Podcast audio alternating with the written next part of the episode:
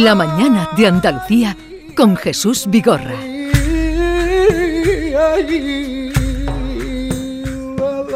Hoy es el Día Mundial del Flamenco, lo venimos contando en recuerdo de que hace 12 años justo, porque fue en 2010, cuando la UNESCO declaró Patrimonio Inmaterial de la Humanidad en el Congreso que tuvo lugar, fíjense ustedes, en Kenia. Eh, Arturo Bernal es el consejero de Turismo, Cultura y Deporte de la Junta de Andalucía. Señor consejero, buenos días. Muy buenos días, Jesús. Eh, uno de los proyectos más eh, significativos desde la Junta y desde su consejería es, eh, y desde luego más de más empeño también, es llevar el flamenco a las aulas. En la ley que ahora se está tramitando, la ley del flamenco, mm, no sé, ¿qué nos puede adelantar? ¿Cómo se contempla esa idea de llevar el flamenco a las aulas?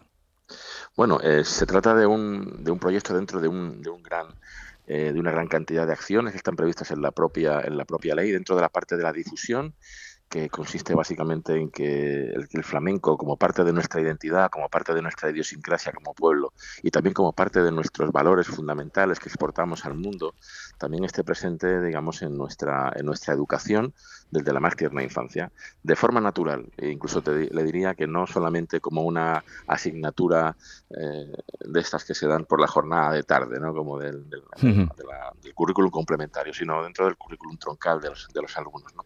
Porque no solo se enseña un arte, se enseña también una forma de vivir, una manera de entender la vida. Eso es el flamenco para nosotros, para los andaluces, y queremos que esto forme parte también de nuestra esencia y de lo que estudiamos y de lo que aprendemos desde pequeño. A través del colegio también los chicos lo harán con las familias, son un elemento fundamental de capilaridad tanto para sus familias como para la sociedad. Por eso entendemos que esta parte es fundamental, Jesús. Mm. ¿Y para cuándo, para cuándo calcula usted que podría estar lista esa ley?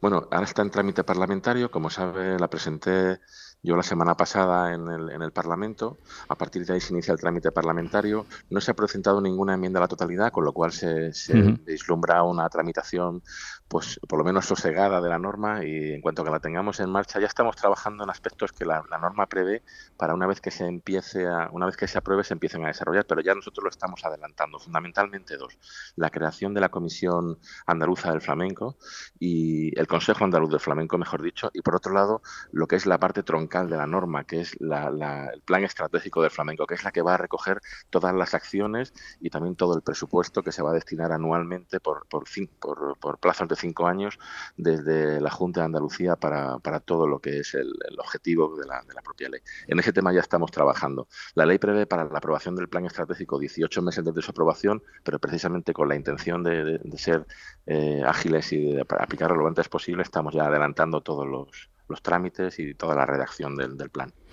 Bueno, eh, consejero, el otro día Cádiz pidió que declaren, además lo hizo en Madrid, lleva ya tiempo haciéndolo, que se declare el carnaval eh, como mm, bien inmaterial de la humanidad, o sea, eh, como el flamenco. ¿Cree usted que el carnaval y el flamenco son equiparables?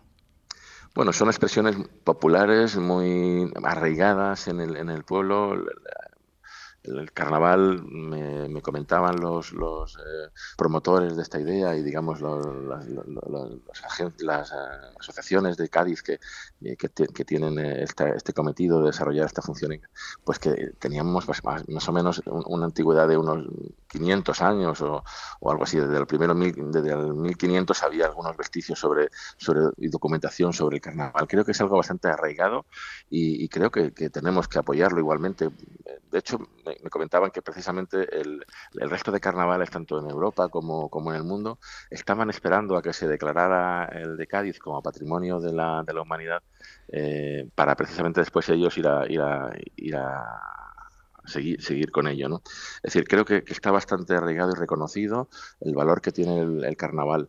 Eh, como el flamenco, em, son, son eh, expresiones artísticas, expresiones de, populares que, al final conforman, como digo, nuestra identidad igualmente. Estamos apoyándolos y esperemos que, esos trabajos concluyan pronto y podamos presentar los expedientes al Ministerio de Cultura en el, en el Gobierno de España para que se inicien los trámites como, como procede en estos casos. Bueno, ¿dónde va a pasar usted hoy el día? Bueno, pues me gustaría pasarlo en todos los puntos de Andalucía. Como saben, hemos preparado una agenda completísima. Por eso, porque hay una gran agenda de actividades flamencas. Empezamos de oriente a occidente. Hoy en la puesta del sol, del de Almería hasta Huelva.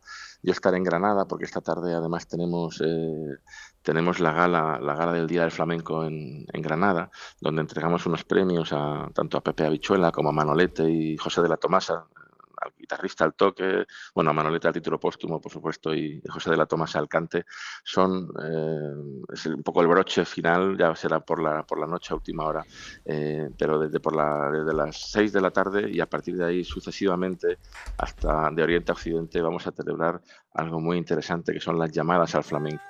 Eh, en todos los puntos de, interés, digamos, en, unimos unimos 10 puntos de interés tanto del patrimonio del patrimonio material como del patrimonio, en este caso inmaterial, que es el flamenco, precisamente en una región como Andalucía que tiene siete, siete monumentos, siete enclaves declarados como patrimonio patrimonio material de la humanidad. Y hacemos hoy una unión precisamente del, del patrimonio material y inmaterial, pues en toda Andalucía y lo que pretendemos es que la voz del flamenco se escuche en toda Andalucía, para todos los públicos y en todas las provincias andaluzas. Arturo Bernal, consejero de Turismo, Cultura y Deporte. Hoy es un día para disfrutar de la Consejería de Cultura, ¿no? Hoy es un día... Bueno, yo, disfruto todos los días de la Consejería de Cultura. Sí, pero luego hay, otras cosas también, ¿no? Presupuestos, todo, todo, lo que... Pero hoy, si va a acudir a cualquiera de las citas, como usted ha señalado, del flamenco, pues es disfrutar de, del cante, del baile y del toque. Eh, que, yo, voy a tener la suerte de estar hoy en la Alhambra, precisamente en la, Torre de la Vela. Eh, ahí el granaíno va a darnos eh, una. Bueno, pues va, a sobre las 6 y 5 de la tarde, digo que sucesivamente, va a hacer esa llamada como hacían la oración de los muafines cuando, cuando salían a, llamar a la oración, pues hoy llamarán al flamenco y lo haremos, como digo, en toda Andalucía. Va a ser realmente un, elemento muy simbólico, pero muy nuestro. Yo creo que, vamos a tener la suerte de verlo eh, en, toda Andalucía y eso pues merece la pena que no nos lo perdamos, uno de los andaluces.